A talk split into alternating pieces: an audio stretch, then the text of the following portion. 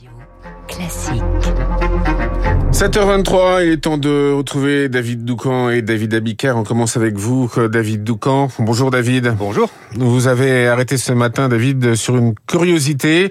Vous avez trouvé un, point commun entre François Bayrou, Jean-Luc Mélenchon et Marine Le Pen. Oui, euh, chacun d'eux a déjà été candidat à trois reprises à l'élection présidentielle et ils envisagent tous les trois euh, de rempiler pour une quatrième candidature. François Bayrou et Jean-Luc Mélenchon, euh, qui auront tous les deux 75 ans en 2027, adorent Joe Biden et Lula, respectivement âgés de 77 et 80 ans, comme une preuve que la valeur peut attendre le nombre des années. Le centriste et l'insoumis partagent la conviction que les plus jeunes ont moins de talent qu'eux et qu'il n'y a donc aucune raison de laisser la place. Bayrou confiait récemment en privé, je cite, Si vous m'avez entendu dire que je renonçais à quelque chose, c'est que vous avez mal entendu. Et au sujet des différents ministres qui voudraient succéder à Emmanuel Macron, il m'arrive souvent de penser que je suis plus en forme qu'un certain nombre d'entre eux. Bayrou s'amuse à jouer le match de la succession quand Mélenchon, lui, euh, ne rigole pas. Derrière la purge euh, qu'il a orchestrée à la tête de son mouvement, il y a bien sûr la question de la candidature à la présidentielle. Un cadre insoumis euh, exprime auprès du Parisien son ras-le-bol au sujet du vieux leader d'extrême gauche incapable de quitter la scène.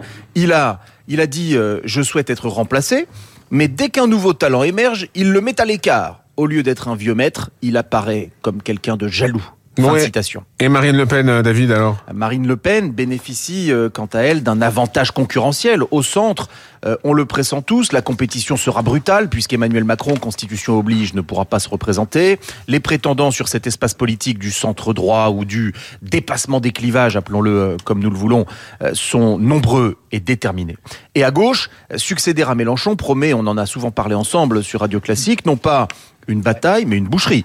Euh, Marine Le Pen, elle, n'est pas contestée dans son propre camp. Au Rassemblement national, son éventuelle quatrième candidature est perçue comme une évidence. Quant à Zemmour, elle l'a contenu à 7% la dernière fois et aujourd'hui, elle le traite comme un poids plume qui n'est pas de nature à l'inquiéter. Renaissance, Horizon, le Modem et même les Républicains, d'un certain point de vue, feraient bien d'anticiper et de préparer consciencieusement l'après-Macron. Même si l'échéance paraît lointaine, c'est indispensable. Car si pour Mélenchon, 2027 se profile comme le combat de trop. Euh, pour Le Pen, la quatrième risque d'être la bonne. Info politique. Merci David Doucan, rédacteur en chef du service politique du Parisien. Les titres de la presse avec vous, David Abiker. Bonjour David. Bonjour. Et à la une des chars. Les Occidentaux engagent leurs chars contre la Russie, titre Le Figaro. Les Alliés décidés à livrer des chars lourds, annonce Le Monde. Pourquoi ces chars vont peser lourd, explique l'opinion. Pour les dernières nouvelles d'Alsace, c'est un tournant dans la guerre en Ukraine. Après les chars, le train, le Parisien aujourd'hui en France vous révèle les dessous de la paralysie des trains au départ de la gare de l'Est et de mardi à mercredi après vandalisme.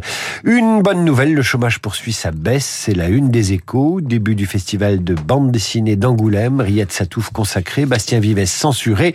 C'est dans le monde, la Charente libre et libération. Côté magazine, le Point publie le palmarès des menteurs sur les retraites, l'immigration, le nucléaire, avec en couverture nos responsables politiques. Challenge publie le palmarès des grandes écoles. Enfin, en une de Sud-Ouest, le scénario catastrophe assez réaliste d'une Garonne qui pourrait un jour cesser de couler. L'eau qui bat en retraite, c'est la mer des batailles. Merci David Abicard, on vous retrouve à 8h30. Bonjour Renaud Blanc. Bonjour Eric. Renaud, la matinale de Radio Classique continue avec vous. Alors quel est le programme ce matin? Eh bien, nous parlerons BD avec euh, Mathieu Charles Mathieu Charrier de la Cité internationale de la bande dessinée d'Angoulême. Angoulême est la 50e édition de son festival consacré au 9e art. Sachez que chaque année en France, il se vend près de 85 millions de bandes dessinées. Mathieu Charrier à 7h40 dans le journal euh, de Charles Bonner. 8h05, nous serons en ligne avec Jean-Louis Chilansky, ex-président de l'Union française des industries pétrolières. Vous avez sûrement remarqué que les prix des carburants ne cessent de grimper depuis le début de l'année, 3 à 4 centimes de plus par semaine. Pourquoi cette hausse? Contexte international ou spéculation? L'analyse de Jean-Louis Chilinski dans le journal de Lucille Bréau. 8h15 dans notre studio. Le général Vincent Desportes, ancien directeur de l'école de guerre Vincent Desportes avec Guillaume Durand pour expliquer et analyser le feu vert des Occidentaux à la livraison de chars d'assaut à l'Ukraine. Des chars européens américains en attendant la riposte du Kremlin. Le général Vincent Desportes dans les stars de l'info avec Guillaume. Vous n'oubliez pas Esprit Libre avec comme tous les jeudis Franz Olivier Gisbert. Franz pour commenter toute l'actualité. Monsieur Fogg juste après la revue de presse de David. Mais tout de suite...